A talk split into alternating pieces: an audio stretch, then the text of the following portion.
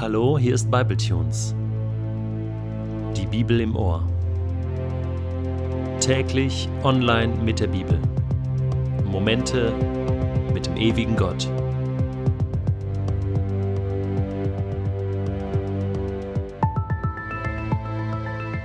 Der heutige Bibletune steht in Matthäus 27, die Verse 32 bis 44 und wird gelesen aus der neuen Genfer Übersetzung. Als sie die Stadt verließen, begegnete ihnen ein Mann, der Simon hieß und aus Cyrene stammte. Den zwangen die Soldaten, Jesus das Kreuz zu tragen. So kamen sie an eine Stelle, die Golgatha genannt wird. Golgatha bedeutet Schädelstätte. Dort gab man Jesus Wein mit einem Zusatz, der bitter wie Galle war. Aber als er gekostet hatte, wollte er nicht davon trinken. Nachdem die Soldaten Jesus gekreuzigt hatten, warfen sie das Los um seine Kleider und verteilten sie unter sich. Dann setzten sie sich beim Kreuz nieder und hielten Wache. Über dem Kopf Jesu hatten sie eine Aufschrift angebracht, die den Grund für seine Verurteilung angab. Dies ist Jesus, der König der Juden. Zusammen mit ihm wurden zwei Verbrecher gekreuzigt, einer rechts und einer links von ihm. Die Leute, die vorübergingen, schüttelten den Kopf und riefen höhnisch Du wolltest doch den Tempel niederreißen und in drei Tagen wieder aufbauen. Wenn du Gottes Sohn bist, dann hilf dir selbst und steig herab vom Kreuz. Ebenso machten sich die führenden Priester und die Schriftgelehrten und Ältesten über ihn lustig. Anderen hat er geholfen, aber sich selbst kann er nicht helfen, spotteten sie. Er ist ja der König von Israel. Soll er doch jetzt vom Kreuz herabsteigen, dann werden wir an ihn glauben. Er hat auf Gott vertraut, der soll ihn jetzt befreien, wenn er Freude an ihm hat. Er hat ja gesagt, ich bin Gottes Sohn. Und genauso beschimpften ihn die Verbrecher, die mit ihm gekreuzigt worden waren. Die Römer entwickelten ein Kreuzigungsverfahren, das größtmögliche Schmerzen bei klarem Bewusstsein mit einer genauen Dosierung des Todeskampfes verband.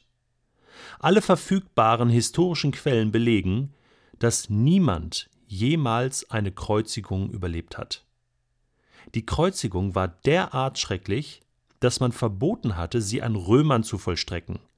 Es durften nur Mörder, Räuber, Aufrührer und Hochverräter gekreuzigt werden. Und unter diese Kategorie fiel auch Jesus von Nazareth. Jesus und die zwei Verbrecher werden nun gekreuzigt. Die Römer legen die Opfer mit den Schultern auf den mitgebrachten Querbalken. Die Arme werden so weit wie möglich ausgebreitet.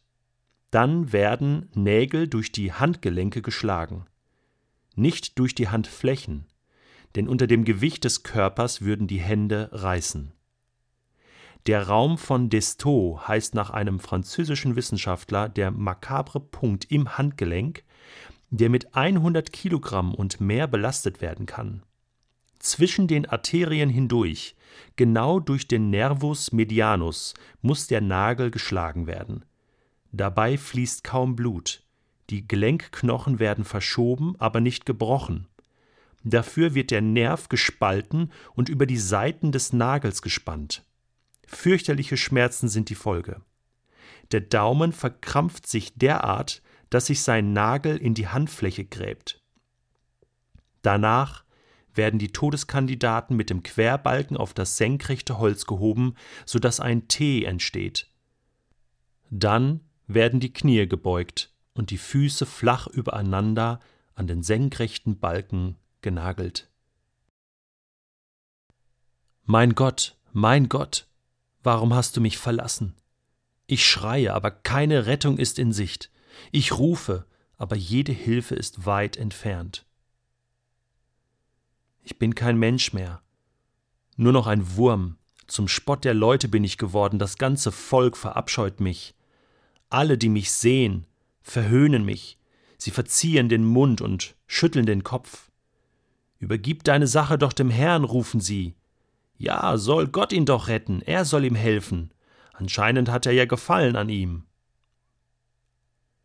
Doch du, Herr, hast mich aus dem Leib meiner Mutter gezogen. Du ließt mich an ihrer Brust Vertrauen fassen. Seit mein Leben begann, bin ich ganz auf dich angewiesen. Von Mutterleib an bist du bereits mein Gott. Bleib mir doch jetzt nicht fern, die Not ist so bedrohlich nah, und da ist niemand, der mir hilft. Gewalttäter haben mich umringt wie eine Herde Stiere, wie mächtige Büffel aus Baschan haben sie mich umstellt, sie reißen ihr Maul gegen mich auf wie hungrige und brüllende Löwen. Ich fühle mich, als wäre ich hingeschüttet wie Wasser. Alle meine Glieder sind wie ausgerenkt, mein Herz ist wie flüssiges Wachs, das tief in meinem Innern zerschmilzt. Ich bin ohne Kraft, ausgetrocknet wie eine Tonscherbe. Die Zunge klebt mir am Gaumen. Du hast mich in den Staub gelegt, dahin, wo die Toten liegen. Ich könnte meine Knochen einzeln zählen, meine Feinde starren mich nur erbarmungslos an. Sie verteilen meine Kleider unter sich und werfen das Los, wer mein Obergewand bekommen soll.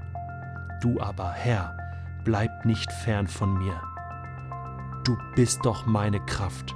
Schnell, komm mir zu Hilfe. Das war ein Auszug aus dem Psalm 22, geschrieben von König David, circa 1000 vor Christus.